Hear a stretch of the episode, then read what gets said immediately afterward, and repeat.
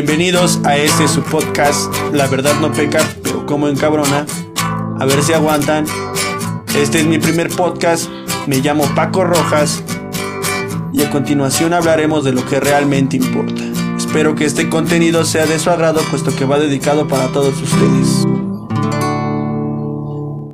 Actualmente también está bien esta cuestión de la censura, porque, por ejemplo, eh, a pesar de que tenemos internet, por ejemplo, tú puedes, tú eres libre de comentar lo que tú quieras en, Facebook, pero siempre y cuando te ponen esta, este, esta etiqueta de, de, puede ser sensible, ¿no? El contenido que vas a ver puede ser sensible. Y es algo importante porque eh, se supone que ya siendo una generación o una generación del 2021, el hombre siempre ha estado en busca de la libertad. O sea, por ejemplo, antes, eh, como te digo, buscábamos la libertad de Dios. Actualmente este, ya conseguimos esa libertad, pero ahora estamos este, atados al sistema capitalista, ¿no? Entonces pasamos de pertenecerle a alguien a, pertenecerle a este sistema capitalista y actualmente estamos en esta cultura de la censura, que es una cultura que surge a partir, o muchos dirán que es las generaciones de cristal, ¿no? No digas algo que pueda ofender a los demás. ¿Qué opinas tú de esto ¿Qué, cuál es tu, tu argumento? Pues argumento como no tengo. Lo que sí tengo es una dura crítica cuando hablo, ¿no? ¿Por qué? Porque en cierto modo sí les dices a la generación actual, o a la que se conoce como generación de cristal, en qué están fallando, qué tienen que dejar de hacer, simplemente con el hecho de decirles que aprendan a pensar y ya se ofenden regresamos al ejemplo de los frijoles. Actualmente aún ni siquiera vamos a decir a, un, a una persona como nosotros de una clase media baja a una clase media. Se lo dices a, se lo vamos a decir en un futuro a los, a los nuevos millennial de Nuevo León, como quien dice, ¿no? Tenemos el gobierno que nos merecemos. Entonces, ¿quién es el que acaba de gobernar, bueno, de, ganar las presidencias en Nuevo León? Samuel García. ¿Quién es Samuel García? Nadie sabe quién es Samuel García. Es un mini junior que ni siquiera sabe hacer nada. Y todo lo ganó por medio de la propaganda de su esposa, que es una youtuber. Exacto. Entre comillas, su esposa le regaló las elecciones, ¿no? La propaganda, y aquí vamos englobando todo lo que estamos diciendo. Y, o mejor dicho, hemos diciendo durante este tiempo que, va, que vamos en el diálogo. Mientras tú le vendiste por internet, por redes sociales, una mentirota a, la gente, la gente se sintió identificada y porque ya no quiero ser pobre, ya no quiero comer frijoles con gorgojo, ahora voy a comer frijoles enlatados, le voy a hacer caso a alguien que come frijoles enlatados, ¿no? Que ni siquiera sabe cocinar, entonces le vas haciendo caso de esa manera. Así es actualmente nuestra generación. La generación de cristales se te poncha la llanta de una bicicleta y necesitas encontrar un taller para que te puedan cambiar una, llanta. Ya ni siquiera sabes ir a comprar tus propios parches para ponerle tú mismo tu propio parche a la llanta. Ya no es así de, ay, yo voy a aprender porque quiero aprender el campo, ¿no? Ya no hay gente o jóvenes o nuestros que digan, ah, yo quiero ir al campo a saber lo que es cosechar cortar un, una, este, no sé, un aguacate, un elote, una mazorca, aunque sea. Ya todo es así como, ah, mira, ¿cómo crees que corten los elotes? Yo nada más sé que viene el señor de los carritos y ya no los vende preparados. Piensan que con el simple hecho de que meten una máquina ya cortaron todo. Piensan que, el, eh, que, el, que la vida en el campo es Actualmente nuestra generación ya no es así de se me rompió el cierre de mi chamarra, ¿qué puedo hacer para cambiarlo o ponerlo en segurito para que no se abra mientras? Sino que ahorita es, ah, ya no sirve, ya no, ya no sirve esa chamarra, ya tíralo a la basura. Y consumimos más. Eh, bueno, algo importante de eso son las fallas del capitalismo. O sea, por ejemplo, muchos dicen que el socialismo no sirve. Bueno, si ya estuvo demostrado por, por la URSS, por Rusia, pues que el socialismo como tal eh, no sirve. Pero el socialismo también tiene sus fallas. Por ejemplo, yo puedo ver que antes, o sea, por ejemplo, antes, eh, en vez de existir el dinero, existía una forma de, conseguir las cosas que era el trueque, ¿no? O sea, por ejemplo, si tú eh, no producías tu maíz, si tú no producías tus frijoles, o sea, si tú no trabajabas, no podías comer pollo, no podías comer no podías tener un carro, bueno, en este caso no podías este, tener transporte, ¿no? Que pongamos, no sé, un caballo, ¿no? Tú lo cambiabas por maíz o por lo que trabajaras, lo, que producías en, el año. Pero actualmente existe esta idea del dinero, lo que genera conflicto. O sea, por ejemplo, la gente de, ahora no le gusta trabajar, lo que le gusta es el dinero, o sea, lo que está consiguiendo es el dinero, no, no trabajo. Por ejemplo, si tú te vas y te paras a un semáforo, ¿no? eh, ofrécele a la gente que está en el semáforo trabajo y te va a decir, no, es que yo no, yo no estoy aquí por el trabajo, yo lo que quiero es dinero, ¿no? A mí dame dinero, ¿no? Entonces, es un cambio muy importante que yo siento que es una falla en el, en, en, el sistema capitalista porque, bueno, no es una falla, sino más bien es el propósito del sistema capitalista, porque lo que es, ese es el dinero, ¿no? Buscas el dinero y, por ejemplo, de aquí que se venga también que las mujeres o este, otra forma de obtener dinero fácil es por medio de OnlyFans, ¿no? Vendiendo su, su cuerpo, sus, este, por medio de imágenes o por medio de contenido, ¿no? Porque a, final de cuentas, este, si un coach este, que motivacional te va a decir, es que si tú no eres eh, exitoso, porque te dan una, una, definición de éxito, ¿no? Ser exitoso es tener mucho dinero, ¿no? Tener una seguridad, una libertad financiera. ¿Eso qué quiere decir? Que tú este, tengas dinero para mantenerte a ti y a las siguientes generaciones. Eso es ser, este, o tener cierta libertad financiera te dicen que si no te sabes vender, este, no sirves, ¿no? Entonces te comparan como si fueras una prostituta. Bueno, desde mi punto de vista es como si fueras una prostituta. Solamente que en el sistema capitalista pues hay de prostitutas a prostitutas, ¿no? Prostitutas que se venden caro y hay burócratas que se venden barato, ¿no? Por ejemplo, en el caso de los docentes, los docentes saben que pueden ganar más porque en China están pagando mucho más a un docente que a un, a un doctor, ¿no? Haciendo una comparación. Entonces, como dice la canción de Molotov, es que gente que vive en la burocracia, gente que se conforma con migajas. En, en este caso eh, va un poquito de la mano. Eh, en primera no es de que haya tenido un, un fallo el sistema socialista, sino que muchos sabemos leer mal el socialismo.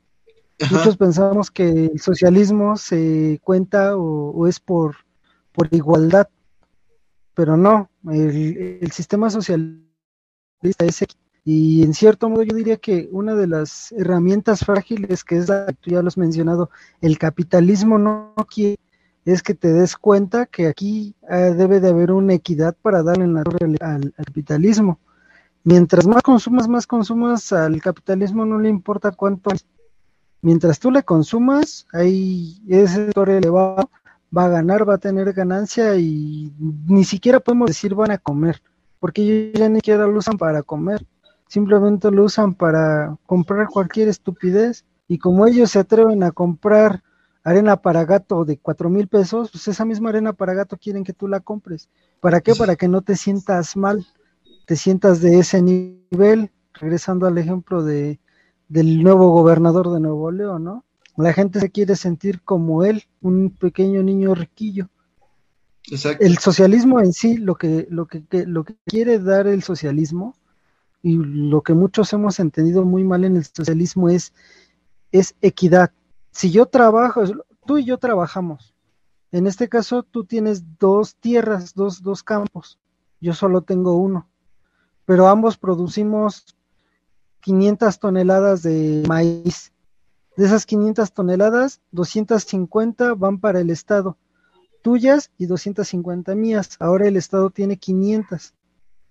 Pero el Estado se ve obligado a equitativamente regresarte porciones de comida similares. Es decir, tú por esas 250 kilos de, de, de, de 250 toneladas de maíz, te voy a estar dando comida todo un año. A mí de la misma forma. ¿Cuál es la diferencia y cuál es la equidad, por qué no es igual.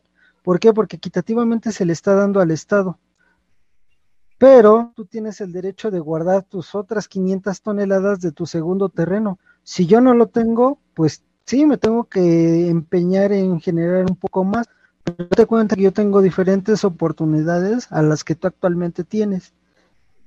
Equitativamente nos están vendiendo todo al mismo precio, la misma cantidad de comida o ración de comida es la misma que me dan a ti como la que te dan a ti. No porque tú tengas más tierras te van a dar más.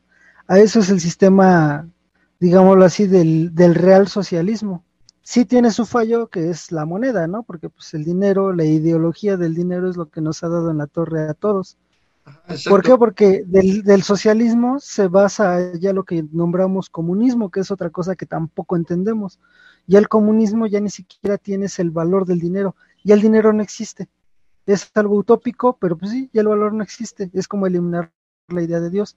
Al capitalismo no le conviene, ¿por qué? Porque si eliminas eso deja de haber riquezas de, de, un propio, de un individual. De, un privado. Ahora, en nosotros, ajá, de un privado. Ahora, a nosotros, en el contexto mexicano, ¿por qué te diría la apuesta al socialismo? Puede que sí, pero puede que no funcione, porque ya te lo expliqué más o menos, ¿no? Ese es el progreso o el desarrollo que hay que tomar. Más en cambio, eh, nos va a, costar mucho, ¿por qué? Porque regresamos al ejemplo del, del, gobernador de nuevo, del nuevo gobernador de Nuevo León. Yo me siento mal porque mi amiguito anda trayendo un Volkswagen Jeep, yo apenas puedo con un Pointer del 99, ¿no? Y quiero ser igual que él, quiero ser igual que él, y caemos a algo que denominan la meritocracia. Tengo que hacer méritos para alcanzarlo. Cuando en realidad, pues ni siquiera es que tengas que hacer méritos.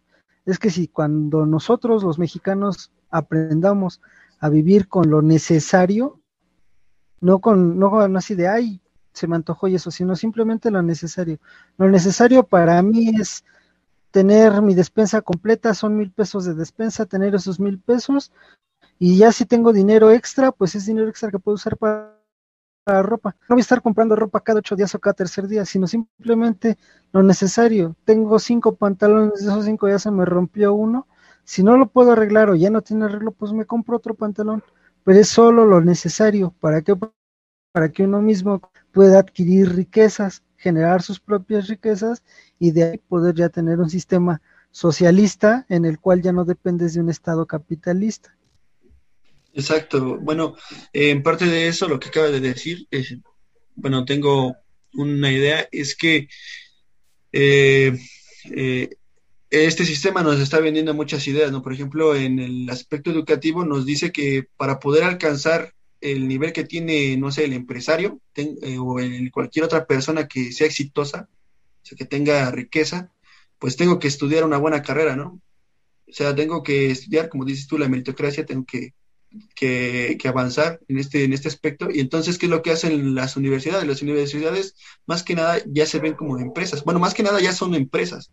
¿Por qué? Porque si te das cuenta, la UNAM está cobrando de a 400 el examen, pero ¿cuántos no van a ser doctores, no? ¿Cuántos no van para, para su proceso de, supongamos, yo fui, yo, este, como estoy como testigo de que fui a hacer el de, el de medicina, y, nada más para, este, la ciudad universitaria que hice, bueno, para esa zona fueron más de 2.000 pero solamente fueron en la carrera de, medicina. De hecho, si te das cuenta, también hay este, propaganda universitaria que no solamente te la vende a ti como universitario, ¿no? Se le está ofreciendo ese futuro a tu papá, porque tu papá es el que va a pagar la escuela, ¿no?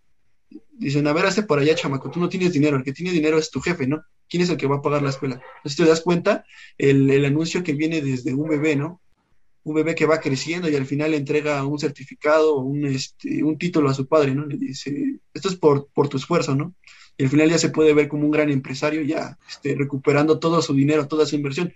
Pero la realidad es que no es así, la realidad es que te drogas con la escuela y al final son deudas este, que jamás vas a poder recuperar aún así teniendo eh, el empleo que, que soñaste, ¿no? Entonces, esta idea también la ocupa el capitalismo para que seamos consumistas y aparte de que ocupa otras más ideologías como la de, por ejemplo, eh, podemos tomar en cuenta el feminismo, ¿no? O sea, el feminismo como tal sí surge a partir de, de, una, de ir en contra del machismo, ¿no? Pero actualmente está utilizado, está siendo utilizado por el, por el capitalismo, ¿no? Podemos tomar esta analogía de que, nosotros estamos en un tablero de, de, ajedrez, ¿no? Que es el tablero capitalista. Y las ideologías son como estas este, maneras de manipularnos y nosotros somos las piezas de ajedrez. ¿Y qué es lo que pasa cuando un peón este, se enfrenta contra otro peón? Pues hay piezas que tienen que, tienen que eliminarse. Entonces, eh, desde el punto del feminismo, yo puedo observar que ha sido ocupado para propagandas. Por ejemplo, Bonafont lo utiliza demasiado. Eh, de hecho, este, lo ocupa para, para poder vender sus productos obviamente, pues también hay feministas que sí apoyan eh, la causa como, como tal, ¿no? De hecho, en este, en este caso, el feminismo entra dentro del campo de la lucha de clases. Eh, ¿Cómo es de que no estoy en contra del feminismo? Eso sí lo voy a aclarar antes de empezar a decir esto. Eh, estoy a favor, pero del buen feminismo, no del feminismo radical que conocemos actualmente.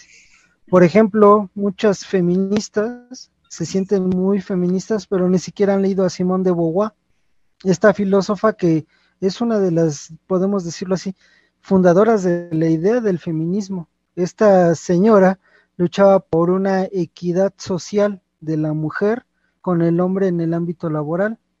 Hablando de capitalismo y socialismo, Simón de Beauvoir era socialista.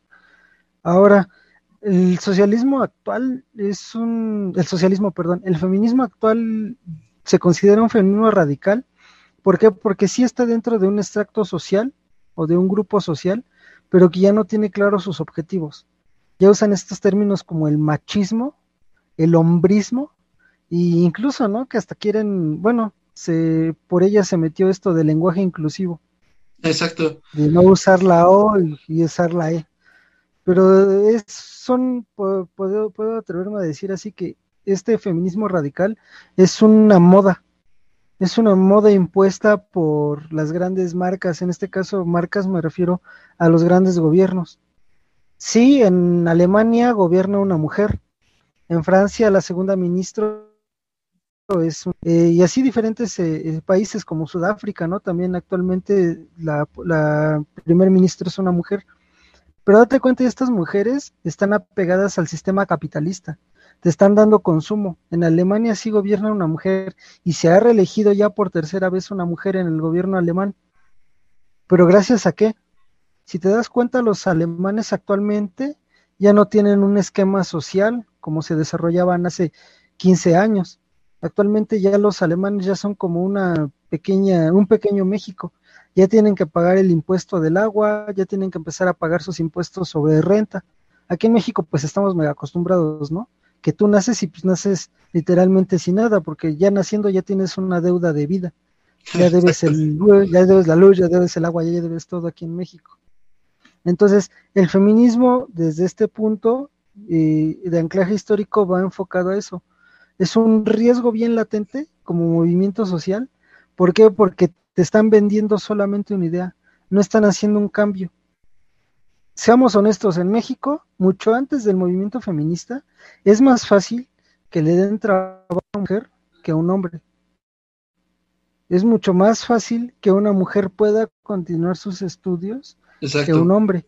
Que te están vendiendo la idea machista de que en mi familia de la casa no puede trabajar, no puede estudiar, eso es una vil mentira. Ejemplo de ello te voy a poner en este caso a mi mamá. Mis difuntos abuelitos son, fueron unas personas muy reservadas, muy estrictas, pero más en cambio mi mamá, y por su valor de mujer, solita, solita se dedicó a estudiar, solita se dedicó a trabajar y pues ella terminó una carrera en enfermería. Mi mamá es enfermera de profesión. más en cambio, mi padre igual. y más en cambio, más, en cambio ese movimiento social, social no era vigente en ese entonces. Mamá trabajó en grandes empresas sin necesidad de haber acabado la carrera de enfermería. Ya trabajaba en grandes empresas en estos rumbos, pues lo que conocemos actualmente como Hitchiner y todas estas empresas grandes, ¿no? Chrysler y todo, esto. Actualmente el feminismo te está vendiendo que según los no pueden hacer eso. Pero, ¿qué pasa con los papás solteros en el ámbito de las mamás solteras? ¿Qué pasa con los papás solteros? Yo conozco muchos hombres que son papás solteros, que no dependen necesariamente de una mujer. Hablando en el extracto social, obviamente sí dependen de una mujer porque pues, no hay mamá que no te eche la mano, ¿no? En este caso hablamos de un patriarcado, cuando si te das cuenta que esquemáticamente nadie vive en un patriarcado. Si fuera el patriarcado, el patriarcado sería el padre es el que manda y el que se queda en casa. Más en cambio estamos acostumbrados en la cultura mexicana que el padre es el que se va a trabajar y por lo tanto el padre no educa a los hijos, los educa la madre. Sí llega cansado y todo eso, pero porque es el que capitalistamente o monetariamente es el que tiene que llevar el dinero a la casa. Pero en estas generaciones actuales y, antes, ya no se necesita de eso, ya la mujer puede hacer y deshacer lo que quiera sin necesidad de un movimiento feminista. Que se haya dado por tanta muerte, etcétera, que se ha dado en el norte del país, pues sí, sí se reconoce y sí es muy doloso. Pero date cuenta, y actualmente lo que es el Estado de México, somos la entidad con mucho mayor tasa de natalidad de los hombres, de mortalidad, perdón, y no estamos hablando de una mortalidad natural, sino que es de muerte por asesinatos, por robos, por saqueos, cosa que las mujeres no, es una minoría. A ellas ya se les empezó a reconocer en estos tiempos los feminicidios y todo esto por eso, por el ámbito del movimiento feminista. Pero es algo que por desgracia, viendo desde un lado muy brusco, es un es una idea que nos han estado metiendo desde las élites superiores.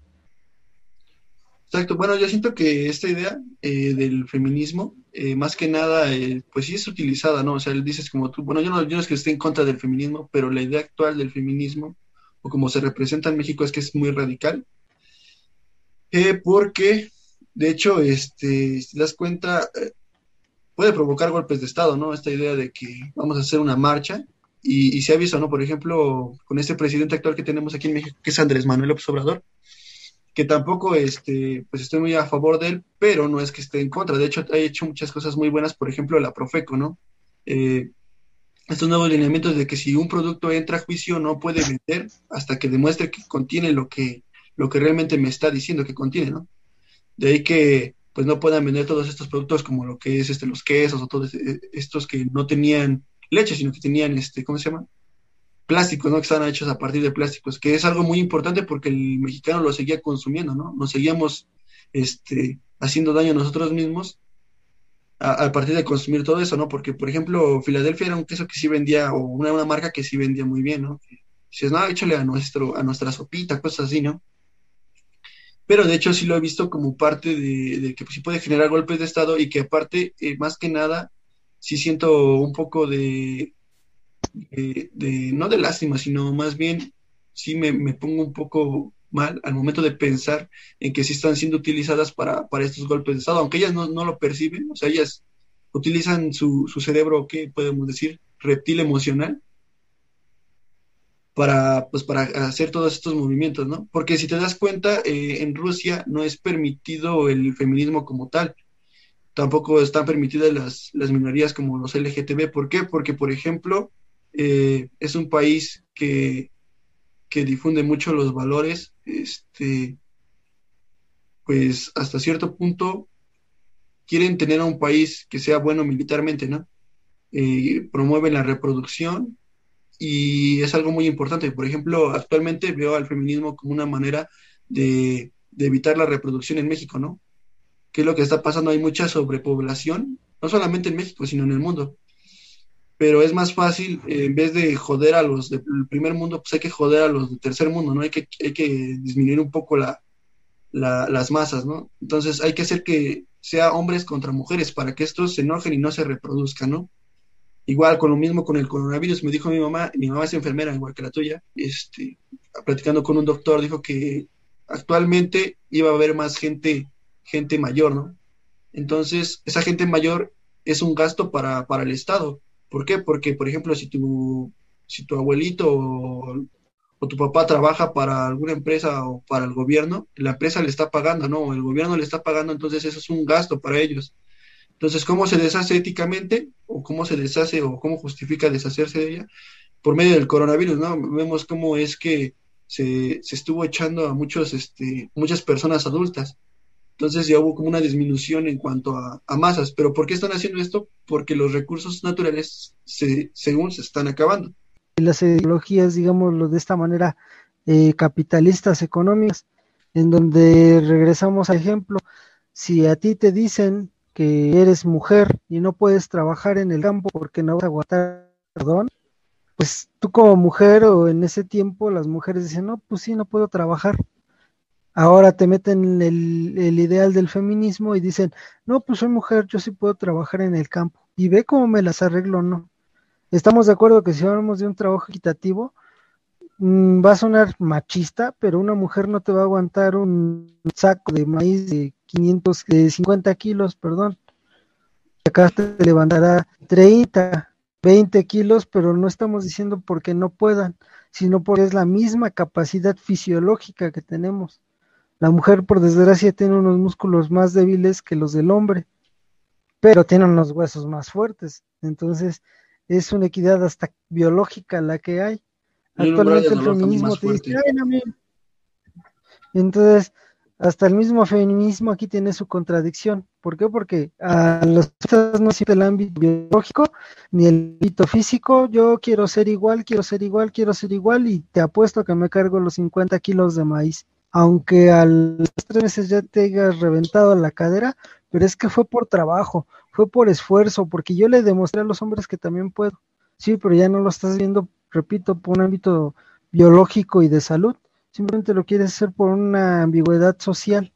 Eso pasa acá en México con, este ámbito del feminismo y pasa también con el ámbito del, del capitalismo. Yo que soy mujer y soy supuestamente muy vanidosa, te vendo cosméticos, cosméticos, tú consume, tú consume. Pero estás de acuerdo que va a sonar rarito, pero los hombres somos mucho más caprichosos y vanidosos que las mujeres. A las mujeres se ponen su gorro y se lo acomodan, pero no es en veces, es en todo, porque hasta como hombre tienes que arreglarte el cabello. Por, muy corto que tengas el cabello, tienes que arreglarte el cabello. Por mucha camisa que uses, tu camisa, mínimo tiene que combinar con el pantalón, que es algo tonto de los hombres porque siempre usamos pantalón mezclilla de los colores de, de siempre, azul claro o azul marino o en negro y ayer son opacos o, blancos y ya, que es lo que nosotros llamamos Pero siempre hombre muestra ese detalle. La mujer no lo toma como tal porque dice, ay, hoy no me combinaron pero no voy a caminar mucho, mejor me llevo unos más cómodos. Son más convencionales las mujeres que los hombres. Entonces, en este caso, te digo, hay una equidad, pero por desgracia nuestra sociedad no la ve. ¿Por qué? Porque estamos casados con estas ideas religiosas donde la mujer es menos. Y como por qué rayos, repitiéndote lo que te decía al principio, como por qué rayos la mujer va a ser menos, si la mujer es la que se queda en casa, es la que educa a los hijos, es la que atiende al 100% a la casa, para colmo es la que resuelve la bronca tanto de los primos, de los tíos, de los abuelos, y que ya está llevando al médico hasta la vecina porque la vecina se cayó enfrente de la banqueta, ¿no? Pues, o sea, sí, este, el rol de la mujer es muy importante y yo siempre lo he visto. O sea, se, se ve, visto ley antecedentes, ¿no? Por ejemplo, en la Primera Guerra Mundial, ¿quiénes iban a, luchar, ¿no? Los, hombres, ¿no? Y obviamente, pues, como hombres, pues hacemos este, estupideces, ¿no? Nos fuimos a pelear y quienes se quedaron a cargo, ¿no? De, las labores tanto de los que le, le, le, competían al hombre como a la mujer, ¿no? La, pues la, la, mujer tuvo que hacerse cargo de todo eso, ¿no? O sea, desde producir el maíz, porque si no había maíz no había alimento para, para los que se iban a la guerra. Si no había este, ropa, si no había este, fábricas textiles, no había este, pues, este, uniformes para los que iban a la guerra. Entonces, desde aquí se ve el rol de la, de la, de la mujer y por eso es que la mujer actualmente es una, es una mayoría. Por ejemplo, eh, haciendo encuesta, la mujer es la que, según la que vive más, y sí está comprobado por la ciencia porque piensa mejor las cosas, ¿no? Vive más y aparte hay más mujeres que hombres. E, eso es lo importante, pero yo siento que aquí es a donde los sistemas, el capitalismo, este, pues, se, se, adjudica la idea de que las mujeres tienen este pensamiento de, de las emociones, utilizan la química del cerebro, la oxitocina y todas estas sensaciones, pues para manipularla, ¿no? Por eso generan movimientos como los feministas, que de hecho este, se surge a partir de la, de la desigualdad de género, ¿no? Pero si nos damos cuenta, pues hay diferentes, o sea, hablar de desigualdad de género también es hablar de hombre, porque por ejemplo el hombre también sufre violencia. Es como te digo, el día de mañana también pueden matar a un hombre. Por ejemplo, yo hace rato estaba cuidando las vacas y vi cómo asaltaban a un carnal, ¿no? A media calle. Y era un hombre contra un hombre, ¿no? Entonces también la violencia también está en contra del, está en contra del hombre, ¿no? Y obviamente eh, eso de, cambiar los estereotipos, pues los estereotipos están ahí y, desgraciadamente están ahí, como tú dices, eh, es por parte de la biología y la ciencia de cómo funciona nuestro cerebro, porque obviamente si ves a un güey que está tatuado, trae una camisa de Abercrombie Fitch verde, y fosforescente, pues obviamente, perdón, güey, obviamente te vas a pasar al otro lado de la banqueta, ¿no? No vas a esperar a que te diga, pues dame un 5, ¿no? Sí, más que traes una, una chacatálica, pues no, ya no corriste. Ajá, ¿no? Y obviamente son cosas que, entran dentro de los estereotipos. Y a veces yo siento que los estereotipos son buenos, porque así es como funciona nuestra mente, ¿no? Por ejemplo, eh, las caricaturas que se transmitían antes, por ejemplo, Dragon Ball Z, eh, eh, yo soy fan. Y por ejemplo, yo lo que veo en Dragon Ball Z es que te dice que nunca pares, ¿no? Nunca te rindas, ¿no? Esta idea de, de hacerte más fuerte, ¿no? Incluso este, este güey mamadísimo, Goku, ¿no? Entonces tú como niño dices, no, pues yo quiero estar así igual de mamadísimo. Entonces te, inculca la idea de que pues, tienes que estar bien de salud, ¿no? Pero también es una manera de, manipularte, ¿no? Por ejemplo, en el caso de la Barbie, ¿no? Puede ser lo que quiera hacer, ¿no? Y cómo te dibujan a esta muñeca delgada, ¿no? Igual dentro, dentro de las mujeres. Pero los estereotipos también son buenos, como te digo. O sea, si ves al estereotipo del ese güey tatuado, ¿no? Pelón, pues obviamente pasa al otro lado. También eh, la premisa de que dicen que no podemos salir a la, de noche a la calle, ¿no? Somos libres de salir, ¿no? Obviamente si tú también estás en un, en un bar, corres el riesgo de que, de que pierdas tu lana, de que te asalten, ¿no? o sea, también tienes miedo, ¿no? Como hombre también tienes miedo de que te pase eso, no solamente es en la mujer. Y se escucha muy duro, pero en realidad es, es lo que pasa, es la, es la realidad. Como decía mi abuelo, la, la verdad no peca, pero como encabrona, ¿no? No, pues en, ese enfoque, pues sí, es, a lo que vamos, ¿no? Eh, es eh, estos movimientos sociales que actualmente yo diría más que sociales son radicales, que no te están llevando a nada. Eh, es un enfoque muy pesimista el que yo tengo, te digo, no tengo nada en contra de las, de las feministas, las buenas feministas, no de las radicales, pero pues digo, ok, ¿qué me está dejando de bueno?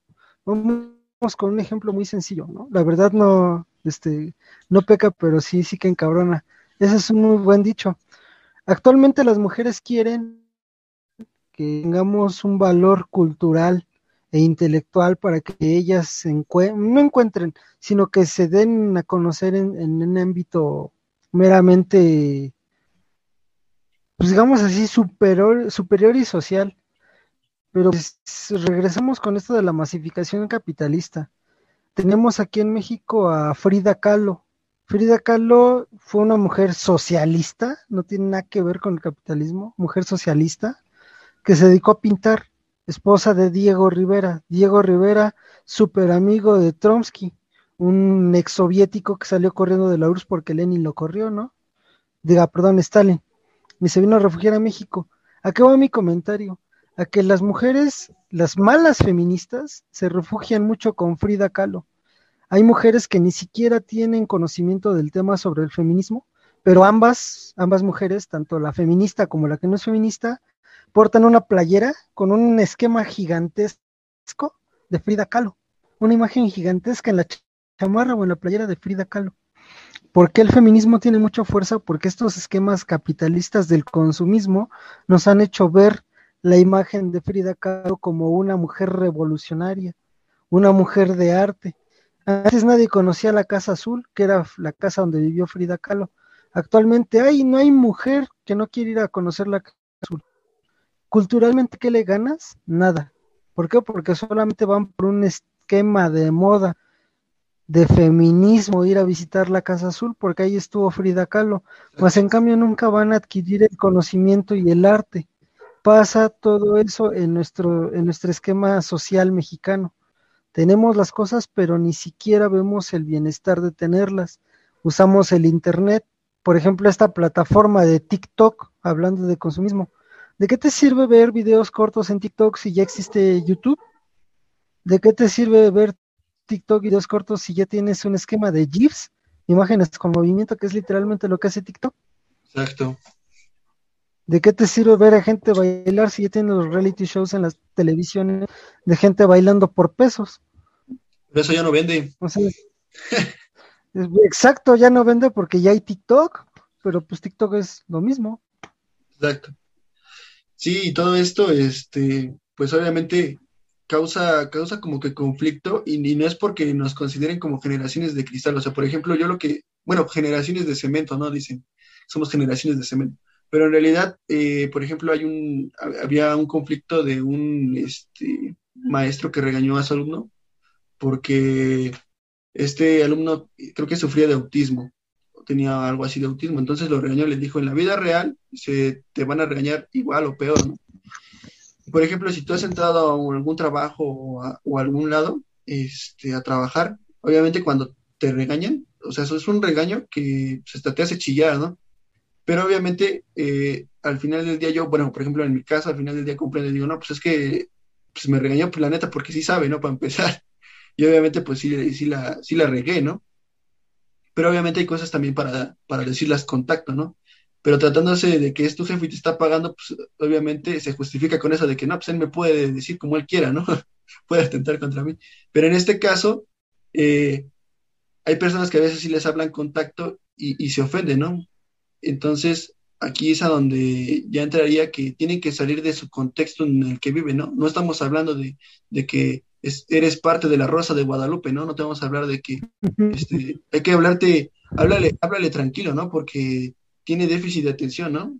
Cuando no pone atención o, dile las cosas, este, pues, eh, este, ¿cómo dice? Trátame suavemente, ¿no?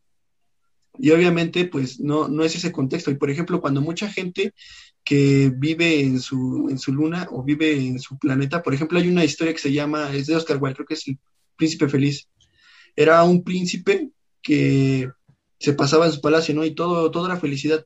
Pero cuando muere le hacen una estatua, ¿no? Y la estatua cobra vida y se supone que la estatua es él, ¿no? Entonces, cuando ve a su pueblo que sufre, cuando ve la, la realidad, llora, ¿no? Y dice, mi padre me tuvo encerrado todo este tiempo para que yo no viera el sufrimiento, ¿no?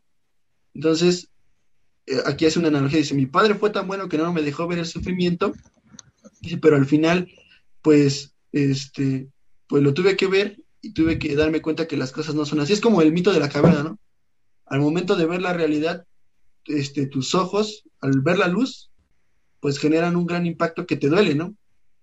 Pero ¿qué pasa después? Pues ya después tratas de ir por los que también están debajo de esa caverna y tratarlos de sacar de su nube. Por ejemplo, yo he visto a los influencers cuando dicen, no, que tú comes, este, no sé, frijoles o así, ¿no? Cosas así, dicen, no, qué feo vive, ¿no? Hay que ayudarle, ¿no? Y ya con llevarle, no sé, unos tacos campechanos ya, ya sienten que hicieron sobra del día. Que en realidad no es hacer un cambio, más que nada. No, pues de hecho no haces nada. El simple de hecho de llevarle un taco o estos videos que hacen en TikTok, dices tú los youtubers, es algo tonto e impresionante hasta qué grado la estupidez deja de estupidez humana, la estupidez mexicana ha llegado. Eh, muchos de los que están viendo ahorita este, e, este podcast lo, lo, van, lo van a entender, ¿no? Tenemos a un individuo que se hace llamar Hank en las plataformas de YouTube y de Facebook, donde le hace una contra digamos que es la antítesis de todos los TikTokers. Es una sátira. ándale, les es sátira a todos ellos. Incluso ya hasta se ha metido con, con Calderón y sus campañas, ¿no? Del, del buen Borolas. Este tipo tiene un conocimiento muy chido y nos da a conocer unas cosas bien locas y bien chidas. ¿Cómo rayos te puedes ir a un Starbucks y gastarte 200, 300 pesos en cuatro cafecitos, cuando pues esos 200 pesos los puedes agarrar para comprarte un café en la tiendita de la esquina y te preparas más de 10 tazas de cafés en, un solo ratito. O sea, ¿qué necesidad tiene uno de estar yendo a comprar y masificarse en, en tiendas de ese estilo que pues tú dices, ¿es un lujo tomar café? Bueno, para los que somos buenos lectores y estamos endrogados con hojas y hojas de textos, pues sí, ¿no? Libros. Porque te has adicto a la lectura y es una costumbre como la que se nos queda. Pero ¿de qué te sirve a un tipo que todo el tiempo se levanta a las 11, 12 del día, se va a Starbucks por un café de 200 pesos y regresa a hacerse güey otra vez? No tiene nada de sentido. Eh, dicen los que, los que saben, dicen que te están vendiendo estatus, ¿no? Tú como parte de, sentirte de parte de una sociedad más elevada, pues vas y compras el Starbucks, ¿no? Pero por ejemplo, eh, te cuento una experiencia, yo tenía, tuve un eh, negocio de hamburguesas, ¿no? Entonces yo me puse afuera de mi casa, pues obviamente no se ve, no se ve tan bien, no se ve tan lujoso, pero las hamburguesas estaban muy buenas, ¿no? No es que, no es que yo sea el mejor chef. Y un día decidí ir a comprar pues, una hamburguesa al Burger King, ¿no? Sin ofender. y este, pues la verdad es que mi precio de mi hamburguesa eran de 45 pesos, ¿no? ¿Cuánto es en dólares? Unos 2 dólares. más o menos. Más o menos, ¿no? Unos 2 dólares. Y entonces fui al Burger King y me vendieron, ¿qué? Un paquete en, en 80 pesos, 89 pesos, no me acuerdo cómo se llama el paquete, pero el chiste es que tenía papitas, tenía pero eran muy, pocas papas y el agua carbonatada, ¿no? Con colorante negro, que es este Pepsi, ¿no? Dije, no, esto, esto cuesta 80 baros, y digo, lo, que yo le servía, este, pues era lo mejor, ¿no? Aquí tragan como puercos. y es muy cierto, pero ¿por, qué, pero ¿por qué les gusta comer ahí, no? Porque les da estatus, ¿no? Cuando ves a alguien ahí dices, pasa de ser un mexicano a sentirse parte de, otra nación, ¿no? O sea, por ejemplo, si te das cuenta, McDonald's no es una hamburguesa, sino más bien es el nombre, ¿no? Que se identifica con Estados Unidos. Y México siempre está en una constante de parecerse a Estados Unidos, ¿no? Aunque Estados Unidos no es el mejor país del mundo. De hecho, este, hay países europeos que tienen una mejor organización, un mejor sistema, ¿no? Por ejemplo, podemos ver a los italianos que no explotan a sus obreros, pero ¿por qué no los explotan? No? Porque saben que al no explotarlos, este, los obreros trabajan mejor, son más productivos, son más felices, que es uno de los propósitos de la educación, hacer que el hombre este, sea completo y sea feliz, ¿no? Decía todo esto, dice, el propósito de la educación es la felicidad. Si, si tú no eres feliz, entonces no has cumplido tu propósito como, como, como ser humano, pero el sistema capitalista lo que hace es cambiar nuestros propósitos de vida, porque por ejemplo tú naces en una familia donde tus papás son doctores, entonces ¿qué le queda hacer a tu hijo? Un doctor, ¿no? Por ejemplo, su propósito de vida es ser un doctor, ¿y qué es lo que pasa cuando pasa por un examen, un filtro, y no queda como doctor? Es un mediocre, ¿no? Y al final del, del día no es feliz. Entonces, por ejemplo, yo también lo he visto con, con, docentes, ¿no? Todos sus hijos quieren, quieren ser docentes, pero a veces los hijos de los docentes son peor que los docentes porque no son nada. Y lo único que pueden llegar a aspirar es a ser docentes. No, no, no buscan algo más allá, ¿no? Son burócratas conformistas. Entonces, eh, algo muy importante que yo siento que es parte fundamental de la transición de un objeto a un sujeto es saber cuál es tu propósito en la vida. O sea, que no sea un propósito vendido por el sistema capitalista o sea, porque, por ejemplo, a mí me pueden vender la idea de que siendo doctor pues, es la profesión más difícil de todas. Entonces, yo soy un chingón, ¿no? Y yo soy el mejor de todos porque yo pude vencer a todo el sistema y pude ser doctor. Entonces, eso no es un propósito intrínseco, es, es meramente por el sistema. Entonces hay que buscar propósitos que sí sean de nosotros. Por ejemplo, yo admiro mucho a, los que son artistas, ¿no? Porque su arte es, hacen algo que a ellos les gusta y son lo que a ellos les gusta, ¿no?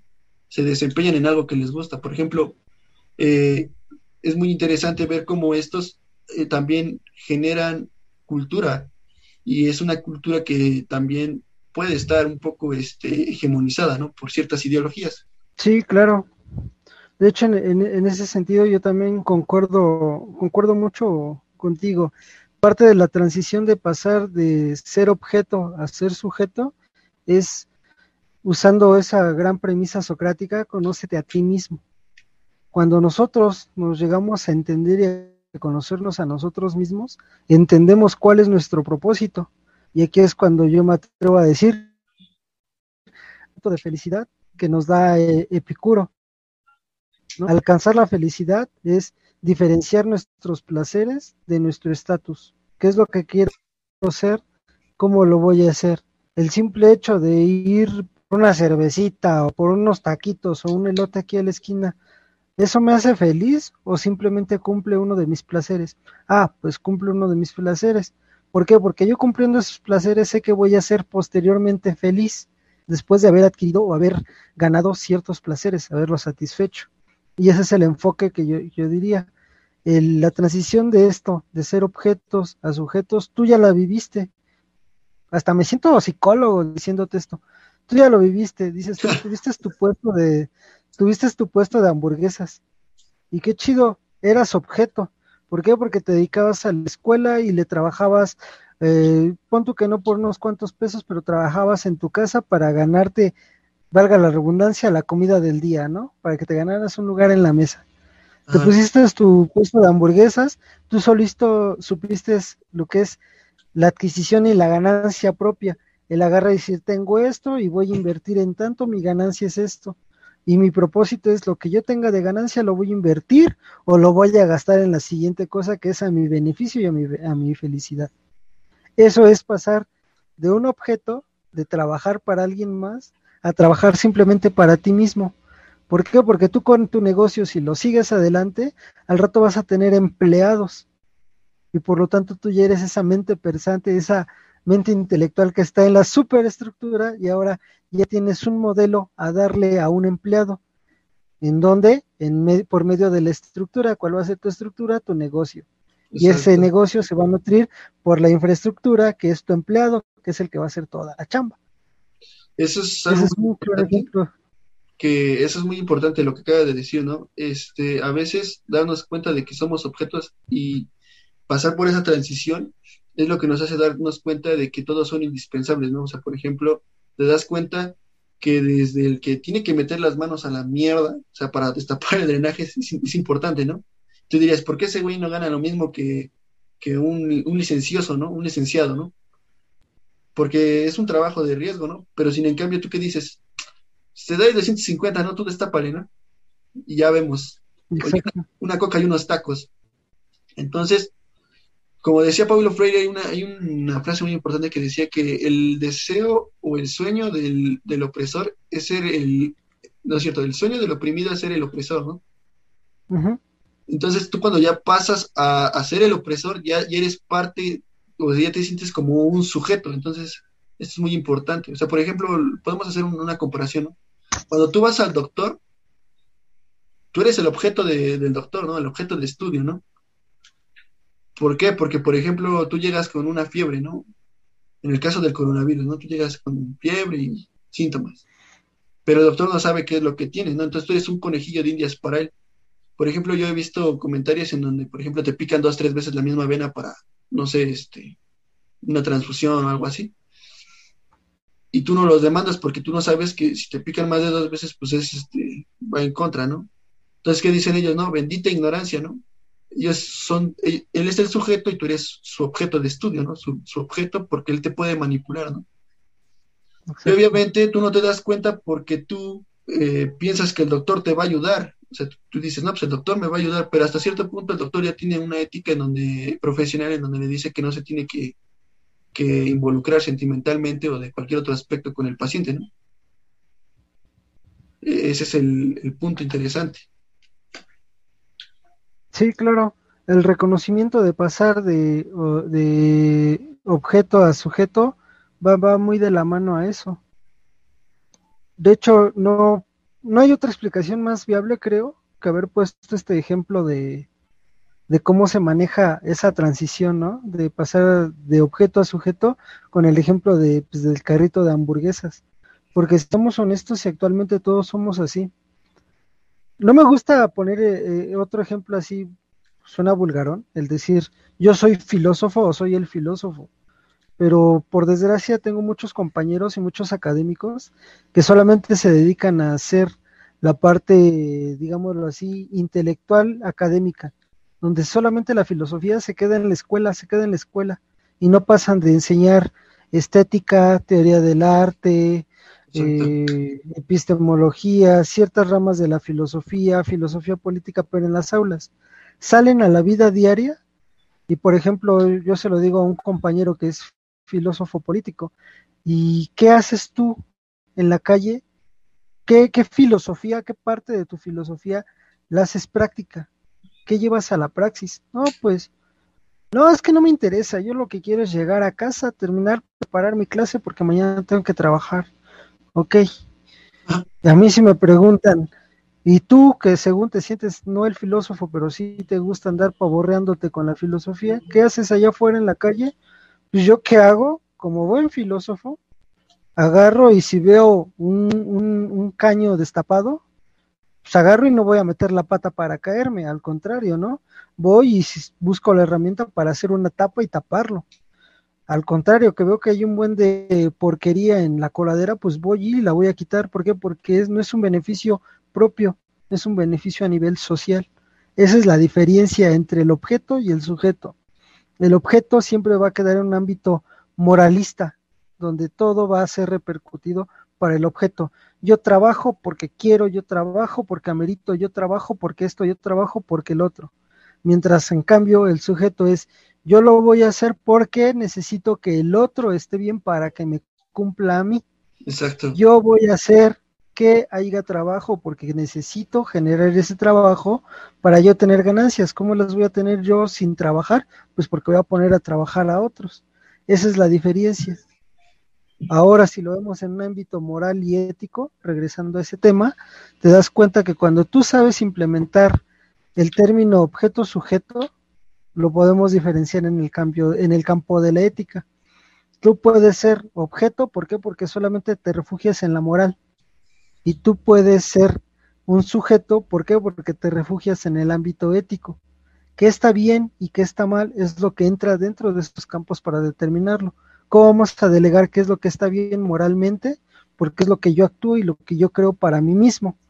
¿Qué es lo que va a estar bien o mal a nivel ético, al nivel sujeto? pues lo que yo voy a hacer no solo para mí, sino para los demás.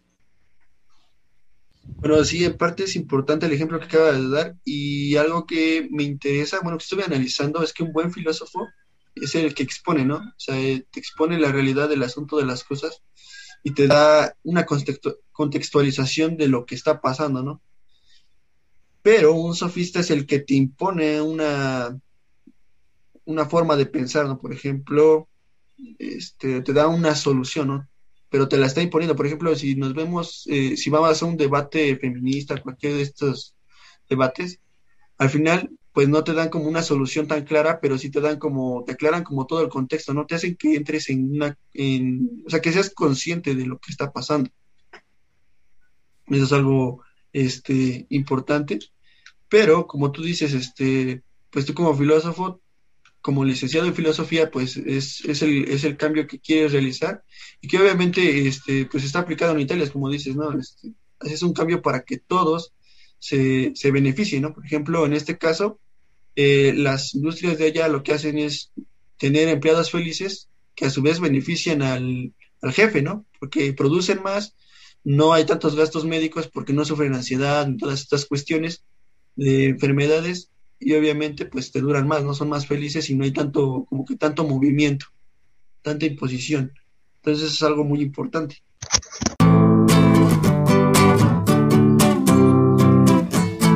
Todo esto fue posible gracias a mi buen amigo Gilmair Valle y a las colaboraciones con mi compañera y estudiante en pedagogía Alejandra García Solís. Si te gusta este contenido, no te olvides de escuchar la siguiente parte y compartir para que más objetos se conviertan en sujetos. Gracias.